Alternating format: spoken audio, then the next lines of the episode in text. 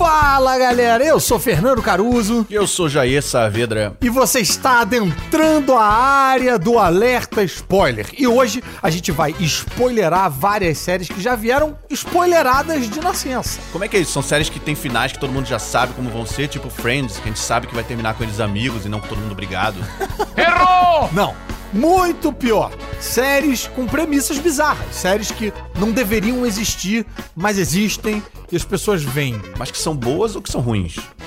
A gente pode falar das duas, das boas e das ruins. Quer começar por qual?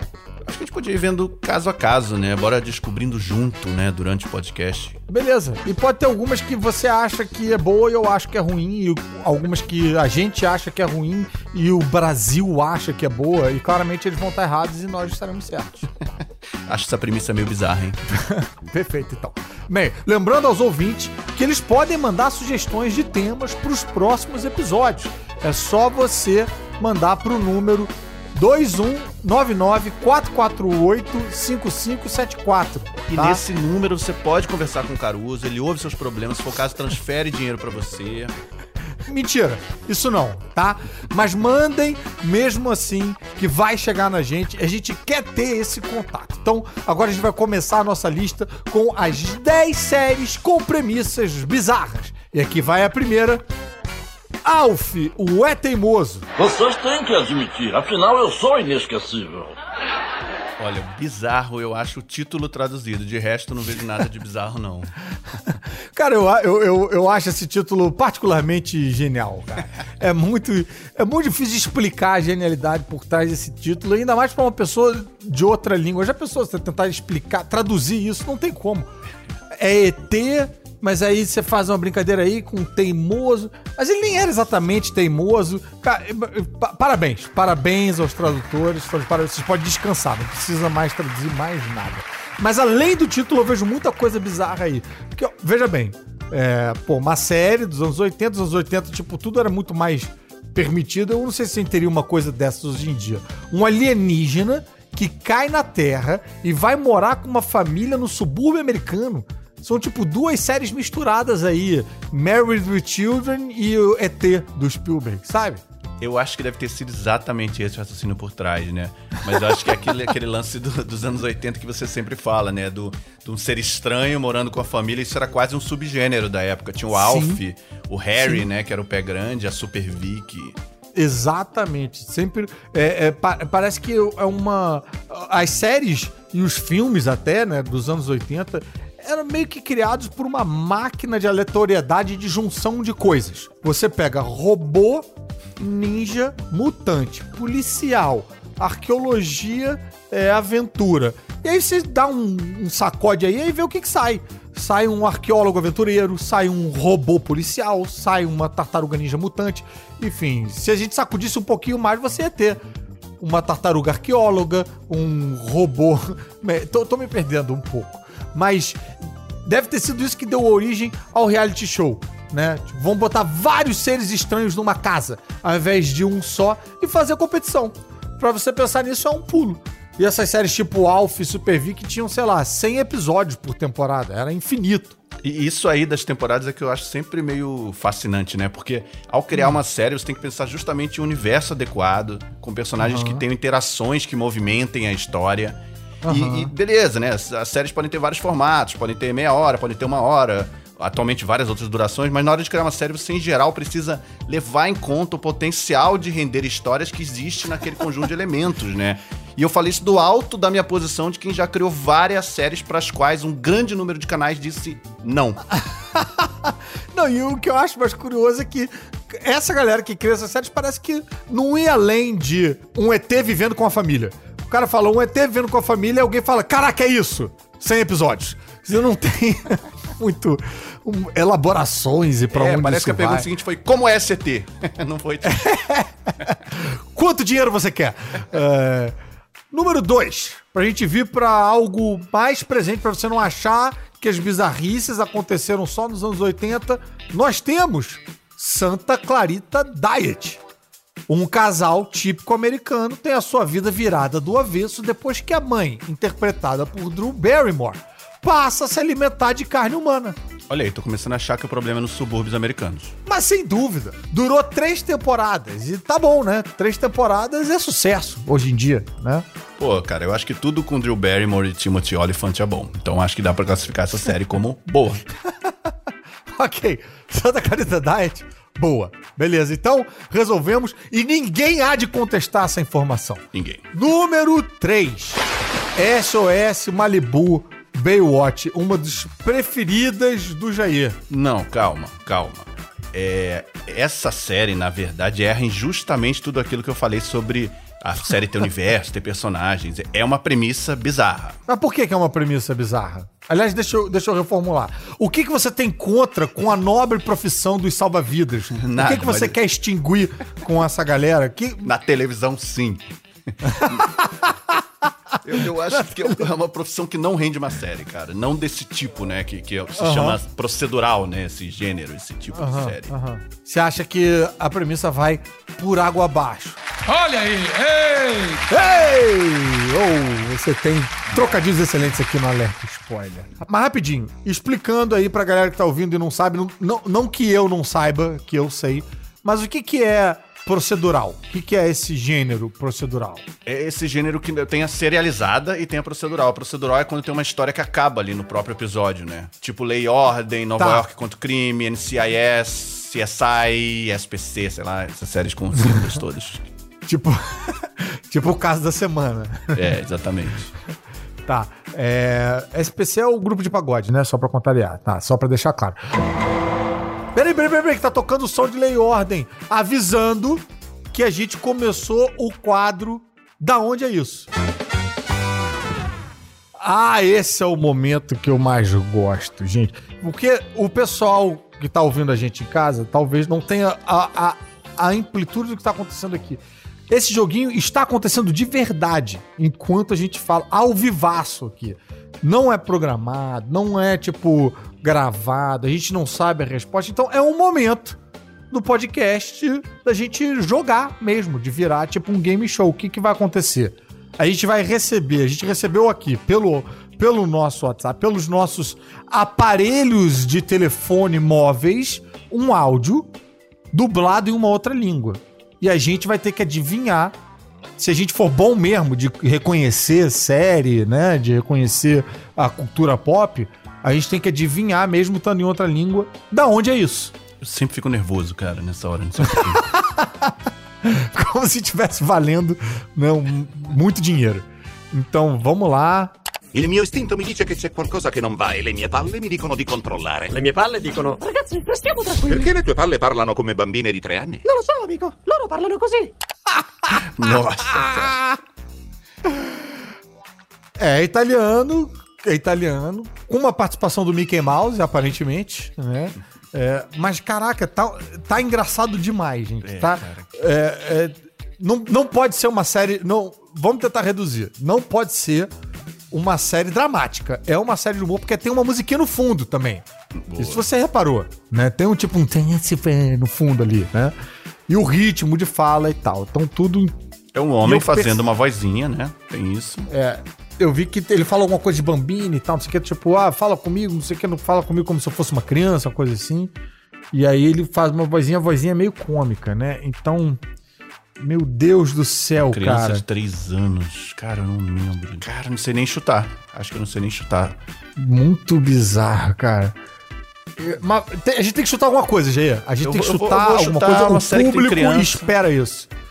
Vou chutar Modern Family, sei lá, aleatório. Modern Family. Não, eu vou chutar algo que apele pro fantástico. É, e que tem uns momentos de loucura. Eu vou chutar Arrested Development. E vamos ver qual é a resposta.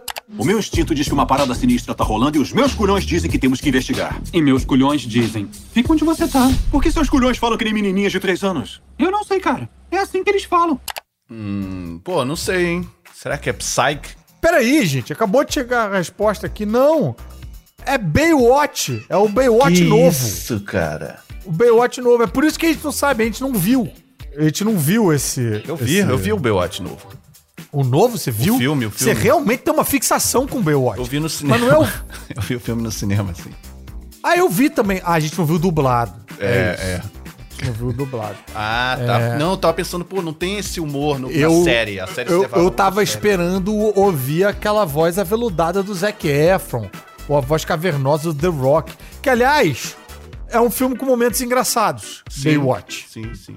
E se você aí de casa ouvindo isso acertou antes da gente, você está de parabéns, tá? Você merece apresentar esse podcast no nosso lugar. Vamos tentar esquematizar isso alguma, em algum momento, mas tente provar pra gente de uma maneira fidedigna que você conseguiu acertar isso antes da gente pelo WhatsApp. Você tem o número, mande suas evidências. Bem, que bom que o quadro interrompeu o papo sobre Baywatch para trazer uma cena de Baywatch, né? Então, vamos próxima? De que a gente vai jeito nenhum, cara. A gente precisa falar de Baywatch. Por quê, cara? a gente Porque já falou muito de Baywatch. foi- Nenhum outro podcast no Brasil falou tanto de Baywatch quanto a gente falou gente nunca- nesses poucos episódios que a gente já teve no ar. Cara, essa série foi a mais assistida do planeta durante muitos anos. Dava pra ter um podcast inteiro só sobre ela. Não, não dava, não, cara. NCIS também foi, ninguém sabe disso. Essas séries com um milhão de episódios passam em Hum. todos os países, são assistidos, passam de tarde, passam de manhã, passam o dia inteiro. Ela foi sindicalizada, você sabe? Foi, claro, ela deve ter um milhão de episódios, é, durou muito tempo. E, e, assim, ela, ela, ela teve esse sucesso todo fazendo tudo errado. Isso que me impressiona, por isso que eu sou tão fascinado por essa série. Olha o universo da série, aquilo que a gente tava falando. Pensa em The Office, Brooklyn Nine-Nine, Better Call Saul. São profissões interessantes, com universos bem definidos. E aí agora eu vou falar uma parada aqui que eu ouvi de um roteirista da série, numa aula que eu tive com ele. Peraí. Por que, que você teve aula com um cara que escrevia Baywatch? Que, que vida é essa que você tá levando, cara? William Rabkin escreveu 300 séries, dentre elas Baywatch, Ah, tá bom. e ele dizia que a premissa de Baywatch estava errada. Ele, ele dizia, ele, Ele- tem lugar ele. de fala e ele dizia. Ele Bacana. dizia, ele, ele falava que quando um salva-vidas resgata alguém, a pessoa vai pra casa e acabou. a história termina aí. realmente. É muito estranho o salva-vida continuar, né? Depois que ele salvou, o cara seguiu o cara, que tá tudo bem mesmo? Tem certeza que você não quer cuspir mais água? É muito. Qualquer coisa além disso é forçação. É, não, é Stalker, é Stalker. Aí por isso que a série tem episódios meio temáticos, tipo Fantasma da Ópera, ou histórias com, com quedas de aviões, alienígenas, poderes psíquicos, tudo acontece nessa praia. E é Nossa sempre Senhora, ruim, né, né? Porque é o fantasma da ópera, só que com um monte de salva-vida, num teatro abandonado, onde não faz o menor sentido eles estarem. E, e meio que todos os episódios são assim: o Kelly Slater tentando desarmar uma bomba. Que também é algo que foge da jurisdição de um salva-vida. Sim. Se aparece uma bomba na praia, a função do salva-vidas, eu acho, é ligar pro esquadrão antibomba. E acabar o episódio. Eu acho que o maior sintoma disso que a gente tá falando é você ter. Você ver que o Mitch Buchanan tinha um arco-inimigo.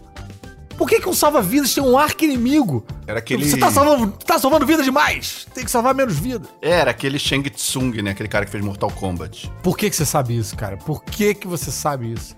Ah, o episódio de hoje tá tomando caminhos muito estranhos. Cara, mas assim, ele- eles começaram de uma forma mais normal, assim. A primeira temporada era uma série mais detetivesca, meio Magnum, todo mundo meio policialzinho, usando roupa normal. E aí no segundo ano, o David Hasselhoff conseguiu passar, mandar na série toda, botou todo mundo seminu, trouxe a Pamela Anderson, um monte de modelos, transformou naquela bizarrice e fez um spin-off, Baywatch Nights, que teve duas temporadas.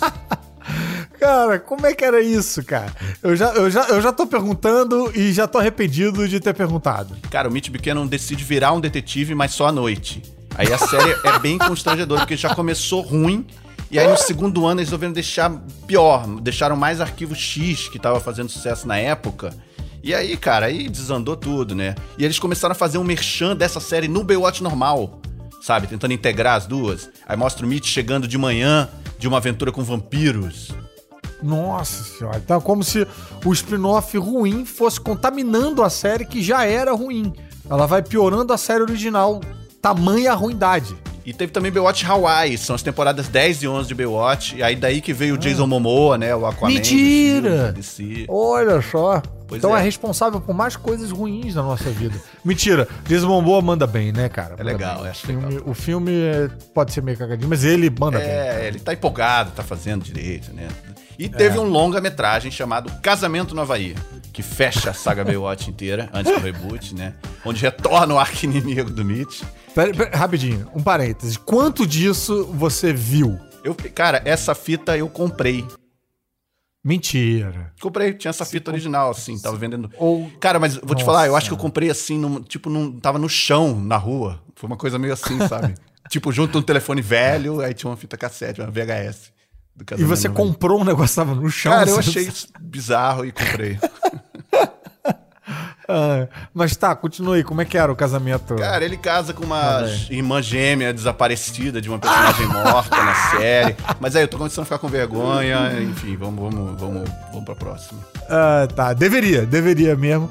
Mas com vergonha é o nosso público que vai ficar agora, porque chegou a hora do quadro Explique essa série. Como é que funciona isso? Uma pessoa solta vai mandar um áudio explicando como é que é uma série. É aquilo que a gente. Porque o que acontece, na verdade, é o seguinte: a gente tem pessoas escrevendo séries, e produtores, e showrunners, e diretores, mas quem vai vender a série mesmo? É o camarada que mandou o áudio pra você, é o teu amigo no bebedouro falando, cara, você já viu essa série nova no Netflix? Como é que é? E aí, se esse cara fizer um bom trabalho, você assiste a série. Se ele fizer um mau trabalho, você não assiste a série. Então a gente tá juntando aí, apanhando esses áudios todos aqui no Alerta Spoiler. Cara, tem uma série que eu amo de paixão, que é Chipados. Não, é daquelas que você tem que assistir, porque com certeza você vai se divertir. E é a história, assim, de um casal, a Rita e o Enzo, que eles são super conectados na internet, eles vivem tentando ter o, o date ideal naqueles aplicativos de relacionamento, mas eles acabam se encontrando, assim, de um modo muito tradicional, num barzinho e tal. Obviamente, isso depois de, de um date fracassado, né? Então, eles acabam... E aí eles vão se conhecendo, descobrindo que tem muito em comum, inclusive o azar no amor. E o legal é que, tipo, traz muito do humor que a gente acaba vendo na internet, sabe? Que a gente acaba dividindo com os nossos amigos. Tipo, sei lá, 10 regras pra ver se você tá pronto pra namorar. Coisas desse tipo, que gera muita identificação, que você compartilha com seus amigos. E o humor, ele tá muito no diálogo, assim, nas, nas relações, nas reações deles, né? A Tatá e o Edu, eles são muito feras no improviso, então eh, eles aproveitam muitas situações. E aí você se diverte muito, assim, eu, eu não canso de assistir. É muito divertido, é sério. Eu acho que se você não assistiu, tem que ver. Tá aí, esse foi o Fábio falando sobre chipados. Eu adoro quando o ouvinte já fala sobre série brasileira, porque nós precisamos ocupar espaços. E ocupar espaços é o que faz a próxima série The Expanse, sobre exploração espacial no século 24. Mentira, eu não vou fazer esse link cretino, não. É que eu gosto muito dessa série, mas a premissa não é bizarra, tem nada a ver com o episódio de hoje. Desculpa, ela na verdade ela é muito científica, muito cuidadosa. então foi O mal. Jair parece é, é, acionista dessa série, cara. Ele tá sempre tentando convencer assistir The Expanse. Então bora continuar com a nossa lista de séries com premissas bizarras. Número 4. A Noviça Voadora. Sally Field é uma freira que voa. Isso aconteceu, tá? Isso é uma série que existe. Foi daí que Sally Fields... Eu não queria falar ao soul altos voos na sua carreira, pra não ficar num trocadilho fácil, fácil, mas enfim, foi daí que ela surgiu e a galera mais das antigas com certeza lembra, cara. Lembra. Mas é bizarro. É uma série à frente do tempo, porque tem bem o pensamento dos anos 80 nos anos 70. Tipo, cara, se tivesse uma freira e se ela voasse, beleza, você tem uma série, vai lá, vai fundo. Número 5, Jane the Virgin. Agora, tudo que eu sofri ouvindo sobre Baywatch, o Jair vai ter que sofrer ouvindo falar sobre Jane the Virgin. Porque Jane the Virgin, o que acontece? É, são muitas séries dentro das séries. Dentro dessa mesma série. Qual é a premissa de Jane the Virgin? Jane é uma menina virgem que foi criada numa. num- com uma, um- uma família muito é, é, certinha e tal, colocou uma culpa moral nela de que ela não podia entregar a flor dela, blá blá blá. E ela decide esperar casar pra, pra perder a virgindade. Só que aí quando ela vai fazer um exame cotidiano e tal, ela, a médica tá muito cansada e eh, a Jane não presta muita atenção ali no que tá acontecendo e a médica troca o, o- os dados da Jane com de outra pessoa e insemina artificialmente a Jane com o esperma de um cara muito rico que teve câncer do testículo e não tem mais esperma. É o último. O que é isso? O nome disso? É tipo última safra dele? Não sei. Mas enfim, é, o que acontece? Ela engravida e aí fica né, nesse esquema agora com como é que essas vidas se relacionam aí. A série tem toda uma pegada meio de novela mexicana, né? Tipo, tem essas viradas meio exageradas. Tem um narrador que vai descrevendo os fatos. O narrador tem um sotaque latino carregado. Os atores são muito bons e eles, eles brincam com os exageros da série. Então, ao mesmo tempo que ela é meio uma novela mexicana, ela tá zoando, ela faz uma metalinguagem zoando novela mexicana e eu desafio qualquer um Qualquer um, eu falo isso, rapaz, com toda a certeza do mundo. Eu desafio qualquer um a assistir o primeiro episódio e não querer assistir o segundo. Se você assistir o segundo, você vai ver todos. É, cara, essa descrição aí eu acho que a gente devia ter deixado ela por último, né? Porque nada vai superar isso. É, e talvez a gente tenha perdido todos os nossos ouvintes, né? Tipo, nesse momento agora. Não sei, não sei. Só prosseguindo também pra gente descobrir se eles conseguem superar isso ou não. Porque chegou a hora da gente chegar na série com premissa bizarra de número 6. Raised by Wolves, criado por lobos, do Ridley Scott, diretor de Alien. Perfeita, bizarríssima, por isso tá aqui, né? Inclusive eu vejo aí um paralelo com Jane the Virgin, no sentido de que é impossível saber o que vai acontecer. Um troço pode aparecer voando, alguém pode começar a ouvir vozes, um bicho aparece, uma nave, realidade virtual, sei lá mais o que. Imprevisível. Tá, Jane the Virgin, queria que você tivesse mais respeito, tá? Que não tem bicho voando, não tem nave. É tudo muito plausível, tá? Tudo muito. Mentira, não consigo nem falar isso sério. É... Mas enfim, voltando ao Raised by Wolves, imprevisível é um adjetivo muito bom para depois de 100 anos de televisão, você ainda ser surpreendido é louvável, goste você ou não da série. Eu acho que quem gosta de Alien vai gostar de Raised by Wolves. É uma ficção científicazinha ali, redondinha. Só uma temporada por enquanto, mas vai continuar. E é bizarra pela premissa mesmo também. É um casal de androides educando crianças num planeta abandonado. Ah, tá aí. Super Vic é o contrário. As crianças são humanas. E tem seres alienígenas também, como em Alpha. Olha só, cara. Tem tudo que você precisa numa série só. Então bora pro nosso número 7. Early Edition, que no Brasil tem o nome de Edição de Amanhã. Essa eu assistia, eu me amarrava, era muito tosca mesmo. Um gatinho traz o jornal com as notícias do dia seguinte para um cara que sai correndo pelas ruas salvando as pessoas de acidentes que vão acontecer. É uma premissa bem maneira. Acho que o fator bizarrice aí tá no lance do gato trazer o jornal, né? Como é que ele carrega o jornal, enfim. Eu acredito que o gato é capaz de fazer qualquer coisa, tá? Quem leu mais de uma tira do Garfield sabe que essa é a realidade eles não descobrem nada sobre isso na série, né? Não. Eu, eu lembro. De, de, de, assistir num. Sei lá, Sim. nunca avancei. Tem umas coisas meio tipo. que parece que. que tem, tem, tem cheiro de ideia de sala de roteiro ali. Tipo, alguém fala, ai, e o gato que entrega o jornal? Boa, boa! E aí bota isso lá e, e foda-se. Ninguém se preocupa com. É. Almoço. E ele ainda tinha uma coisa, cara, que eu não sei se você vai lembrar, que ele era apaixonado por uma mulher que aparecia numa das fotos do jornal, sentada num debaixo de um chafariz que tinha um relógio. Então ele chegava lá no horário que ela estava sentado, mas aí ela não estava lá, porque ele descobriu que o relógio estava quebrado. Tinha umas, ah. tinha umas subpremissas. Era bem engraçado. Mas eu gostava. E um crossover com Chicago Hope. Mentira, teve isso? Olha que doideira. Teve isso, cara. Teve um crossover com outra série, né? Uma série médica que era meio que um subplantão médico. Uau! Isso é nível Faustão aparecendo Chaves. Ô, louco, meu! Outra série que faz uma salada com várias mitologias. Não que Chaves seja uma mitologia, né? É Cara, American mas, Gods. Mas é um pouco, é um pouco. Virou, né, mano? A uhum. mitologia da América Latina inteira. Ouve essa sinopse. Shadow Moon é um ex-vigarista que serve como segurança e companheiro de viagem para o Sr. Wednesday, um homem fraudulento que é, na verdade, um dos velhos deuses e está na Terra em uma missão: reunir forças para lutar contra os novos deuses. Tá aí. Essa é uma série que tem uma premissa melhor do que a série. Eu, quando me explicaram a premissa da série, eu achei sensacional, que é o conceito de você ter novos é, deuses, né? Tipo, o que que os, os seres humanos, que, que a nossa sociedade hoje é, é, venera, né? Não é mais exatamente o deus da fertilidade, uh, sei lá, tem coisas do tipo o deus da tecnologia, o deus das estradas, uh, o deus, sei lá, das redes sociais, coisas assim, e você tem uma batalha entre esses deuses. Mas quando você vai assistir, você não entende nada. A verdade é essa. Quem diz que entende, tá, tá mentindo, tá tirando uma onda de inteligentão. Se você entende essa série, por favor, mande um áudio pra gente explicando a série. É só você mandar o áudio pro WhatsApp no número 2199-448-5574. Mas muito bem, agora chega de Estados Unidos porque chegou a hora do nosso raio decolonizador. A gente fica pelo menos alguns minutos sem usar termos anglófonos. Bora falar de Brasil! E qual vai ser a série com premissa bizarra brasileira sobre o qual a gente vai falar agora?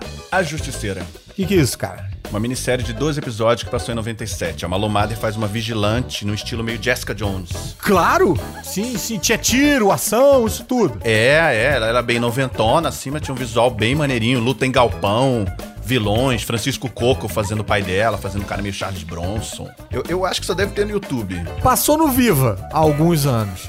E cara, eu queria muito que a gente tivesse espaço pra um monte de subgêneros tipo ação, terror na dramaturgia brasileira. Ainda é meio espaçado, mas no cinema a gente já, por exemplo, teve os filmes do Adirley Queiroz, que fez um sci-fizão é, branco sai, preto fica, é, da Juliana Rojas, que fez o terror Trabalhar Cansa, é, que mistura os, os horrores da crise do capitalismo tardio com lobisomens, que eu acho que é algo que sempre melhora qualquer trama, e eu aposto que você não conseguiria prever que a frase ia terminar assim. Misturou a crise do capitalismo tardio com lobisomens. Enfim, mas fica aí a dica, cara. Eu acho que lobisomem pode sempre melhorar qualquer que seja o, o conteúdo que você esteja trabalhando. Ao contrário de vampiro, né? Que geralmente piora. Não é engraçado? Piora, isso? sim. O lobisomem É. melhora e vampiro piora. Não sei porquê. É, vampiro é. Vampiro tá já batido, cafoninha e tal. Mas se você faz uma trama do Capitu, da Capitu e Bentinho, que Bentinho vira um lobisomem, chance. Interessante. Você não sabe por onde ele andou e tal. É noite de lua cheia, e agora? É. Olha, tem, tem uma, uma produção forte de websérie também. é, com, com esses conteúdos, sabe? Com esses subgêneros. Eu acho que eles estão na internet, estão nas webséries. Sim. Estão aí. Tem super heroína. Eu me lembro que a gente fez aquele, aquele Rio Webfest com uma super heroína criada na Bahia. É, cara, é, tem muita parada, assim, muita coisa tipo, com muita qualidade mesmo, assim, que tem que, que vale a pena catar no YouTube mesmo, assim. Acho que vale um episódio total sobre webséries de guerrilha que estão por aí, que viraram Bacana. séries que foram para outros canais. Acho que a gente tinha que fazer isso com cuidado Boa. em outro episódio, senão a gente já vai descarrilhar tudo aqui de novo, É, né? a gente já tem uma tendência a descarrilhar, né? Mas eu acho bacana mesmo pra ajudar a galera a fazer esse garimpo. Porque eu acho que precisa de um guia pra esse garimpo aí, né? Preciso. Mas vamos pro número 9. Twin Peaks. Sim, acabou o raio decolonizador. Essa eu não vi, mas eu sei que o GE se amarra. E eu tô lendo a premissa aqui. Se a gente for analisar friamente, é até bem pé no chão.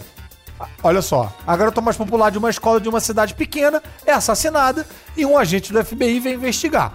História de detetive clássica, descobrir quem é o culpado, etc. É isso?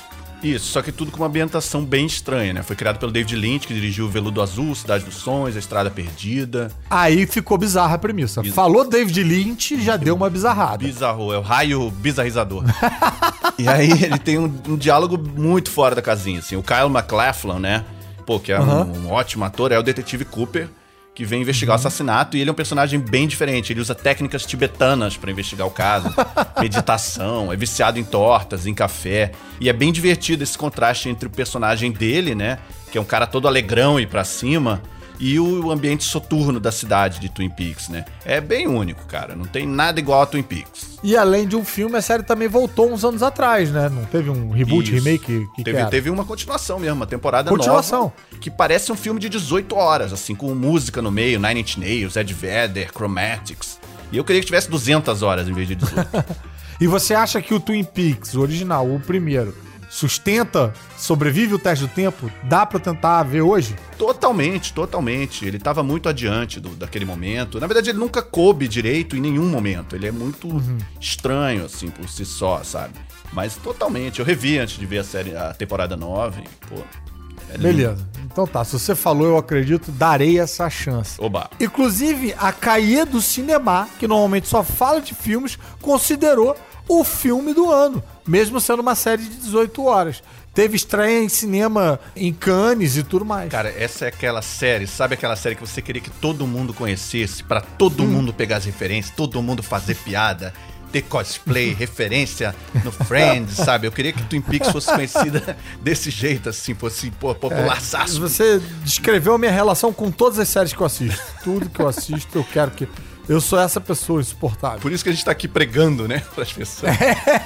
Tá fazendo o evangelho É, das séries. Tentando convencer. Cara, e no Brasil, o lance eles teve uma pequena janela de seis meses. Que Twin Peaks foi assim, cara. É inacreditável. Sim. Mas as duas temporadas originais passaram na Globo no horário nobre em 1991. Aliás- depois do Fantástico. Esse é o, o caminho pra uma coisa popularizar, é passar na Globo. Quando uma parada passa na Globo, aí você sente que todo mundo vai falar desse assunto. Aí vira aquela paixão nacional. Aconteceu isso com Lost, aconteceu isso com 24 horas. E eu aposto que vai acontecer isso também com o Mandaloriano.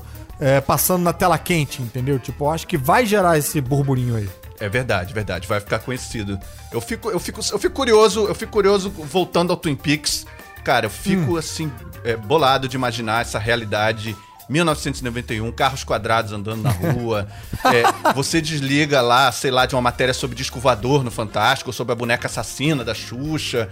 E aí, né, vai direto pra quem matou Laura Palmer. Eu queria, inclusive, ouvir muito uma propaganda da época que, que foi ao ar, assim, sabe? Aquela narração, assim, uma cidade. Mas você tá no lugar certo pra isso, Gê, porque aqui a gente tem uma equipe, sabe, destinada aí, uma equipe obstinada a trabalhar 24 horas por dia, 7 dias por semana pra procurar exatamente essa chamada que você pediu.